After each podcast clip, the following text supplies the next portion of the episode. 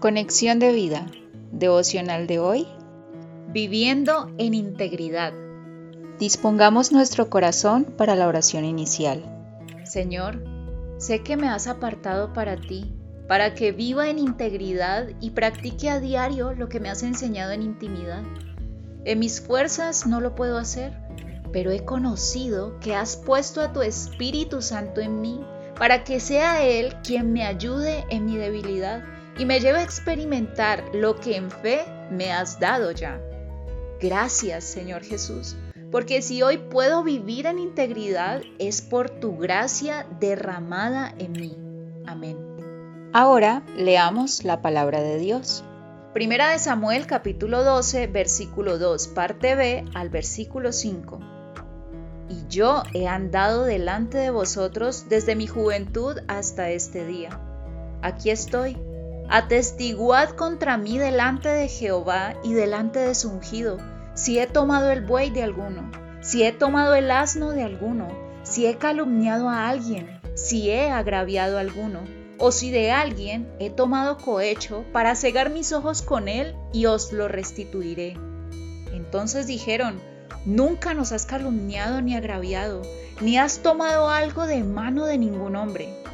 Y él les dijo, Jehová es testigo contra vosotros, y su ungido también es testigo en este día, que no habéis hallado cosa alguna en mi mano.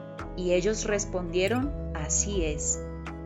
Filipenses capítulo 2, versículo 15 para que seáis irreprensibles y sencillos, hijos de Dios, sin mancha en medio de una generación maligna y perversa, en medio de la cual resplandecéis como luminares en el mundo. La reflexión de hoy nos dice, si tuviéramos que hablar de un referente de integridad, sin duda alguna, ese sería nuestro Señor Jesús. Pues, ¿cómo no exaltar su conducta intachable hasta el final? Sin embargo, la Biblia nos muestra que aparte de nuestro Señor existieron y siguen existiendo hasta el día de hoy diversos ejemplos de personas que también experimentaron, gracias a la fe, lo que es el vivir en integridad. Samuel, por ejemplo, es uno de ellos.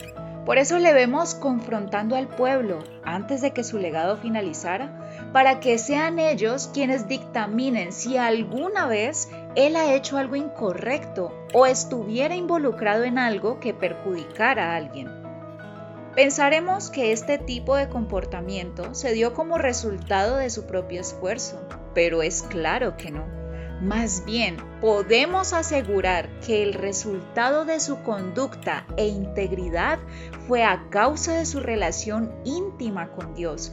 Porque si hay alguien que además del Señor Jesús se dedicó a tener intimidad con Dios, fue Samuel. Lo vimos en devocionales anteriores cómo desde su juventud se consagró al Señor y en su madurez observamos el resultado de su dedicación al pasar tiempo de comunión con Dios. Muchos de nosotros hoy en día esperamos que la madurez espiritual llegue como resultado divino, sin necesidad de dedicación a la oración, lectura de la palabra, congregación, testimonio y obediencia pues queremos resultados pero sin trabajo.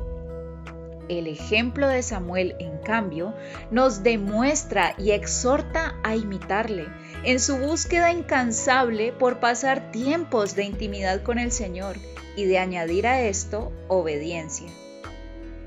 Debo confesar que cuando leí este pasaje de Samuel y su confrontamiento al pueblo de Israel, recordé a alguien peculiar, mi pastor pues en diversas ocasiones me ha preguntado si alguna vez he visto un comportamiento inadecuado en él, y puedo decir, como aquellos israelitas, que lo que he visto en este hombre es integridad, y al verlo me motiva a querer imitarlo, pues él imita a Jesús. Primera de Corintios 11:1.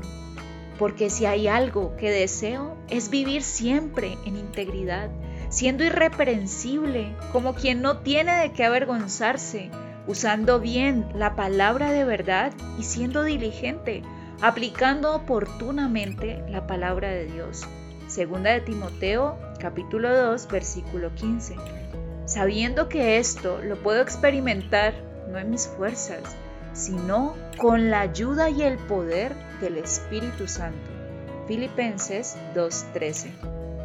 Visítanos en www.conexiondevida.org. Descarga nuestras aplicaciones móviles y síguenos en nuestras redes sociales.